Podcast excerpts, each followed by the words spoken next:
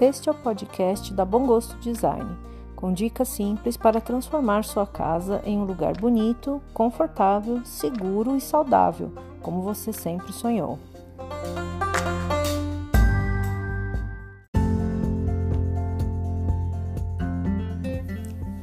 Seja bem-vindo ao podcast da Bom Gosto Design. Meu nome é Simone Diniz, eu sou engenheira, designer de interiores e a criadora da Bom Gosto Design. Eu faço esse podcast com dicas de decoração e bem-estar para ajudar você a transformar sua casa em um lugar que você se sinta bem. Eu espero que ao terminar esse episódio eu possa ter colaborado para você dar um passo a mais para transformar sua casa no lar que você sempre sonhou.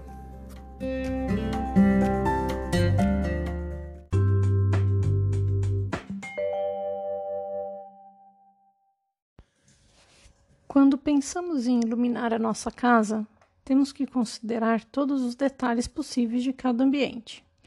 Isto porque a iluminação é uma parte fundamental para o projeto de interiores e também para a nossa saúde. Esse exercício de analisar com cuidado cada cômodo da casa e decidir qual a melhor luminosidade para aquele ambiente tem um nome e se chama projeto luminotécnico. Você sabe qual a importância de um projeto luminotécnico? A iluminação faz toda a diferença em um ambiente. Quando temos pouca luz, o ambiente fica escuro. E, por outro lado, o excesso de luz artificial pode provocar cansaço. Ah, e, de outro modo, uma iluminação adequada no ambiente traz uma sensação incrível de bem-estar, conforto e motivação. E esse é o objetivo principal de um projeto luminotécnico. Olha, esse assunto é tão vasto que eu decidi dividir esse episódio em duas partes. Nessa primeira parte aqui, nós vamos revisar alguns conceitos muito importantes e dar o conhecimento básico necessário de todo o projeto luminotécnico. No episódio seguinte, nós vamos ver mais especificamente algumas dicas para cada ambiente da casa. Então vamos começar já com a pergunta principal. Como fazer um bom projeto luminotécnico? Nos ambientes internos, nós devemos observar as funções exercidas em cada espaço. A partir deste planejamento, é possível determinar o tipo da lâmpada ideal além da criação de mais ou menos pontos de iluminação no ambiente. A luz tem diversas funções dentro de um ambiente, como, por exemplo, modelar, ampliar, reduzir e esconder espaços, realçar algum objeto que você goste, iluminar um local de trabalho, servir de guia e outras funções. Em áreas externas, por exemplo, você pega um jardim que já é bonito e ele pode ficar ainda melhor com a iluminação. Durante a noite, por exemplo, pode ser dado destaque a algumas plantas grandes, usando a luz direta. E também, caso você tenha algum caminho de pedra no meio do jardim, pense em utilizar a iluminação para servir de guia e realçar esse caminho no meio da escuridão. No projeto luminotécnico para ambientes externos, o profissional analisa quais plantas ou objetos merecem destaque e qual a melhor solução em lâmpadas e luminárias para o espaço, sempre pensando na economia e durabilidade dos materiais, considerando as condições do local. Um projeto luminotécnico adequado pode gerar uma grande economia de energia na sua casa, além de contribuir para a redução do nível de estresse e o aumento da produtividade dos usuários. Um projeto luminotécnico eficiente, além de iluminar adequadamente o seu ambiente, vai valorizar a sua decoração e ressaltar os detalhes que você julga que sejam importantes. É, nesse projeto, é, o designer utiliza diversos tipos de iluminação para conseguir dar, dar os efeitos especiais desejados no ambiente. Desta forma, o designer cria diversas cenas e ele faz com que um único ambiente seja adequado para diversas tarefas. mesmo que elas exijam tipos de iluminação muito diferentes. Bom, mas quais são os tipos de iluminação que existem? Alguns tipos que são mais comuns no nosso dia a dia são os seguintes. Em primeiro lugar, a iluminação difusa. Ela é a forma de iluminação mais tradicional que todo mundo usa e pede aqui para os designers. E normalmente é essa que é a iluminação responsável por iluminar uh, um, o ambiente em geral. Ela deve atender a um nível mínimo de iluminância, que é a quantidade de lux que é determinada pela norma brasileira NBR 5413. Para esse tipo de iluminação, normalmente são utilizadas as lâmpadas no teto, que podem estar centralizadas ou também distribuídas uniformemente pelo gesso em formato de spots, por exemplo. A iluminação difusa ilumina o espaço uniformemente, deixando o ambiente confortável. Ela atende às necessidades gerais do ambiente, mas tem sempre que ser utilizado algum outro tipo de iluminação com, junto com essa iluminação geral, para atender, por exemplo, alguma necessidade de alguma tarefa específica, como por exemplo, trabalho no computador, no seu home office, ou por exemplo, estudo ou cozinha. Iluminação direta. Essa aqui é a forma de chamar atenção diretamente para algum objeto ou alguma superfície. Nesse caso, pode ser utilizado, por exemplo, um abajur ou uma luminária de mesa, que aponta o feixe de luz diretamente para o objeto desculpa, ou superfície que você quer iluminar. Esse tipo de iluminação é ótimo para o home office, locais de estudo, cozinha, canto de leitura ou algum lugar no qual você tenha que fazer alguma atividade específica. Nesse caso, que se chama iluminação de tarefa, o local de trabalho deve ser iluminado com 500 lux e a iluminação geral do ambiente deve ficar por volta de 150 lux. A iluminação direta pode também ser usada para destacar algum objeto de decoração ou quadros, por exemplo. O mesmo raciocínio se aplica. A luz de destaque deve ser muito mais forte do que a luz que ilumina o ambiente. 3. A iluminação indireta. Quando o feixe de luz é rebatido em uma superfície altamente reflexiva antes de se espalhar pelo ambiente. Os arquitetos gostam muito desse tipo de iluminação e as utilizam em sancas de gesso, espelhos e fachadas. Esse tipo de iluminação faz com que a luz seja distribuída bem uniformemente e evita que seja formado ofuscamento no ambiente. Esse tipo é usado muito em fachadas, assim como a gente já falou, além de salas e quartos, e sempre aproveita sancas e forros de gesso. Agora que você já conhece alguns tipos de iluminação, vamos ver qual o passo a passo de um bom projeto luminotécnico. A primeira coisa que você deve parar para pensar é nas funções de que cada ambiente tem na sua casa, para você e para sua família. Anote num papel quais são as suas necessidades em cada ambiente e quando ele é utilizado, de dia ou à noite ou em ambos os, os períodos do dia. Número 2. A partir do uso de cada ambiente, você deve pensar quais os tipos de iluminação que são adequadas para cada local. 3. Escolha as luminárias e as lâmpadas, levando-se em conta também a luz do sol.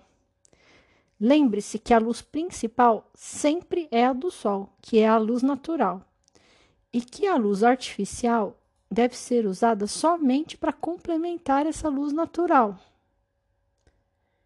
E, por final, você deve analisar se a luz está bem distribuída no local e se não está gerando ofuscamento. Está tudo muito complicado até agora? Bom, se estiver, não é para você estranhar, porque afinal, Existem profissionais que estudaram por anos somente para conseguir fazer esses projetos. Nós indicamos sempre que você contrate um especialista no assunto. Existem no mercado profissionais muito bons que vão deixar seu ambiente com a iluminação adequada e atender a todas as suas necessidades. O objetivo desse episódio aqui do podcast é explicar para você um pouco de como tudo isso funciona. Até para você saber discutir com o um profissional na hora que for reformar a sua casa. Ou quem sabe até você mesmo consiga resolver algum problema mais simples aí de iluminação na sua casa. Mas vamos em frente. Continuando o nosso episódio, o que, que você acha que você deve considerar na hora de escolher uma lâmpada? Vamos lá. Em primeiro lugar, existe a luminância ou a emissão de luz, que é o lux. A luminância é a quantidade de luz no local. A norma brasileira NBR 5413 estabelece um nível mínimo de luminância para cada ambiente. E essa é a base do projeto luminotécnico. Esse valor é definido de acordo com a tarefa a ser desempenhada naquele local, para que tenha uma quantidade de luz suficiente para realizar aquela tarefa. Por exemplo, a luminância de um quarto ou banheiro de uma residência deve ser de 150 lux. Mas na região ao redor do espelho do banheiro, recomenda-se que você utilize 300 lux. Para a mesa de trabalho de um escritório, o valor é maior, por volta de 500 lux. Sabendo-se quantos lux são necessários e o tamanho, ou seja, a área do ambiente, você consegue calcular a quantidade de lâmpadas necessárias naquele local. Número 2. Potência elétrica. A potência elétrica, que é medida em watts, refere-se ao consumo de energia da lâmpada. Muitas pessoas confundem a potência elétrica com a iluminância, mas esses valores não têm nada a ver um com o outro. O consumo de energia da lâmpada é uma característica essencial para que o projeto luminotécnico traga economia para você. É aqui nesse lugar que o projeto te ajuda. Quanto maior a eficiência luminosa, você vai conseguir economizar mais energia. Ou seja, você tem que comprar lâmpadas que deem um maior valor de iluminância, que é o lux, com o menor consumo de energia possível, que é em watts. Lembre-se na hora de escolher suas lâmpadas que as lâmpadas de LED são uma boa opção em termos de eficiência energética. Você também deve tomar cuidado para quando você for escolher sua luminária.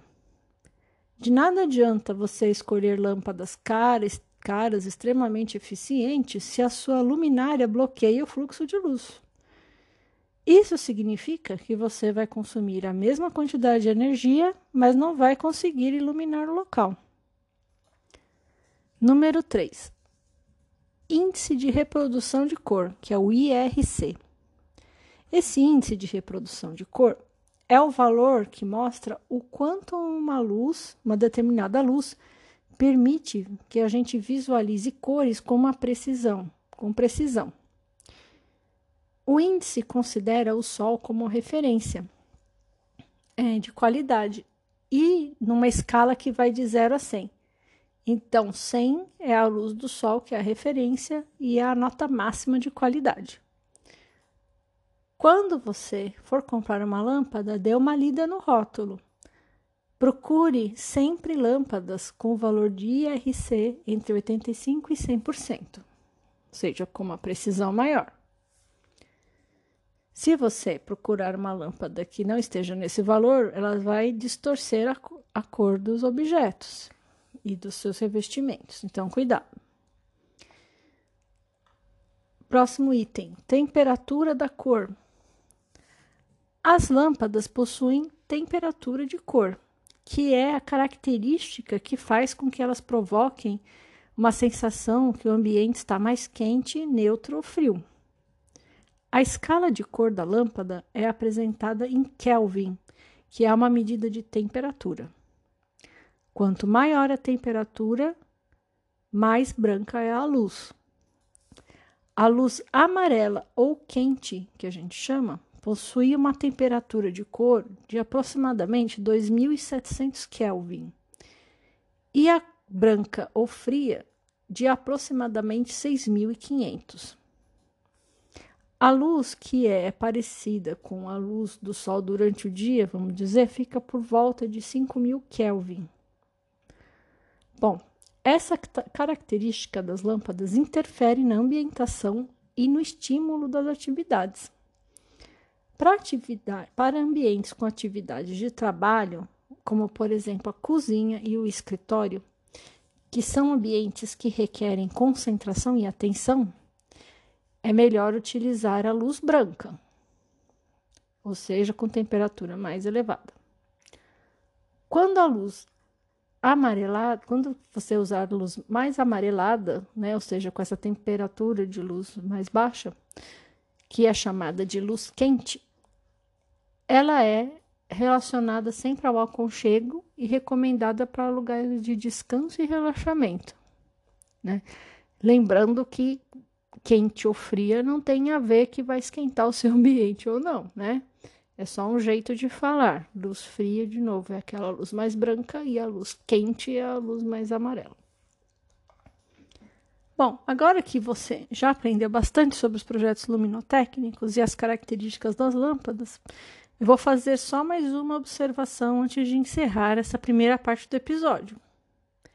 Cuidado com a forma que você distribui a luz pelo ambiente. Mesmo que você utilize diversos tipos de luminárias e lâmpadas e técnicas diferentes, o importante é você manter a luz sempre bem distribuída. E sabe por quê? Porque quanto mais uniforme for a luz, menos esforço seu olho tem que fazer para se adaptar, o que vai causar uma sensação de conforto maior em você. Normalmente, o projeto luminotécnico é feito apenas após o término da obra mas você já deve ter reparado, depois de todos esses parâmetros e coisas para pensar, que quanto antes você fizer esse projeto e compatibilizar os seus ambientes, menos trabalho e custos você vai ter. E além disso, você consegue uma eficiência muito grande na sua casa, reduzindo os custos e as manutenções futuras. Bom, por hoje chega, né? A gente já revisou bastante conceitos e você pode pensar bastante a respeito do tema. Esse assunto é bem extenso e complicado. Então, caso você tenha ficado com alguma dúvida, não deixe de nos contatar. No próximo episódio, que vai ser a segunda parte desse tema, vamos dar várias dicas de como deve ser a iluminação em cada ambiente da casa e o que você deve prestar atenção na hora de fazer um projeto luminotécnico em cada ambiente. Se você gostou então desse episódio, curta, comente e compartilhe com seus amigos. E não se esqueça também de assinar o podcast para receber aviso de novos episódios. Até mais!